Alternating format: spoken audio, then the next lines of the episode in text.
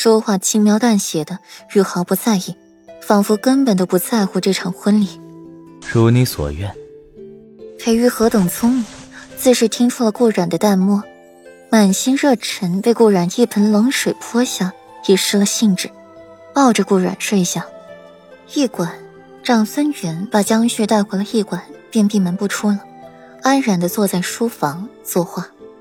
面对跟前畏畏缩缩站着的江旭，视而不见，空气愈发的近了，一幅山水画再次呈现在了宣纸之上。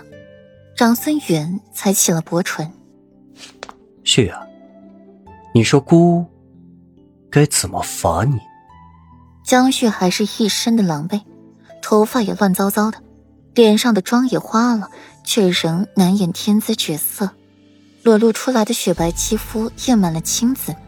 此刻听到了长孙远的问话，江旭吓得打了一个寒颤，满脸惶恐的看着长孙远。吓得直接瘫在了地上。我，我，殿下，我真的没有。江旭摇着脑袋，努力的去回想今日发生的事，却还是一片空白，自己什么也想不起来，只记得自己出去寻顾染何在，然后走到门口，闻到了一股香味儿，便迷了神智。再后来，自己清醒的时候。自己已经和方天阳颠鸾倒凤，被众人抓奸在床。长孙允低低一笑，修长的手指眷恋地划过了墨迹未干的画，白皙的手指上沾了墨水，毁了一双如玉手指。旭儿，你觉得你说的话，姑会信吗？即便你没有真的背叛姑，那又如何？你已经被方天阳那等下贱之人碰过了，就该死。方天阳已经被处了腐刑。旭儿，你又想要什么处罚呢？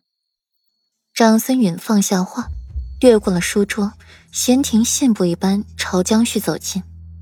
每走一步，江旭便恐惧着往后退一步，脑袋拼命的摇着，明晃晃的拒绝。不，不要，殿下，您看在往日的情分上，饶饶过雪儿这一次好不好？不要，不要！江旭忍不住的吞咽了口水，拼命的往后退，退到墙角无路可退，才开口求饶。他不知道这次的惩戒是什么，只感觉到无边的恐惧。往日情分，何种往日情分？是让孤看在旭儿栽赃陷害姑爱妻清誉的情分，是让孤看在旭儿将孤的爱妻活生生逼死坠城墙的情分，还是让孤看在旭儿嫉妒心强盛，派人毁坏姑爱妻坟墓的情分？旭儿这三个情分，都足以让姑把你给挫骨扬灰呢吧？长孙女冷冷一笑。俯下身，用手大力的钳制住了江旭的下巴，捏得他生疼，仿佛要把他的下巴捏碎。说话极轻，流淌着丝丝缕缕的魅惑，蛊惑着江旭的心神。看到长孙允露出了这个笑容，江旭心间一慌，想要摆脱长孙允的控制，奈何长孙允力气太大，根本挣脱不开。旭儿。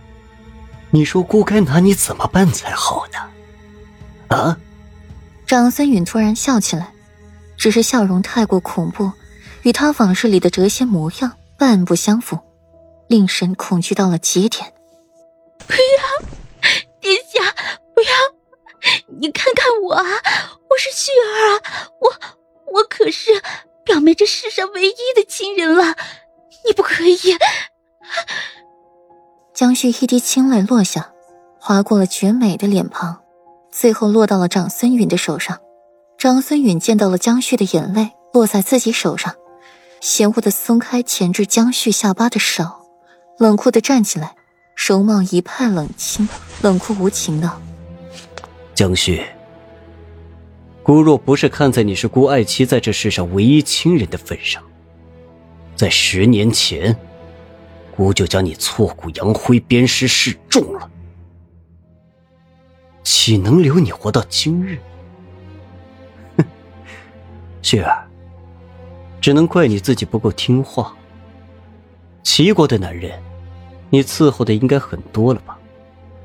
该是腻了。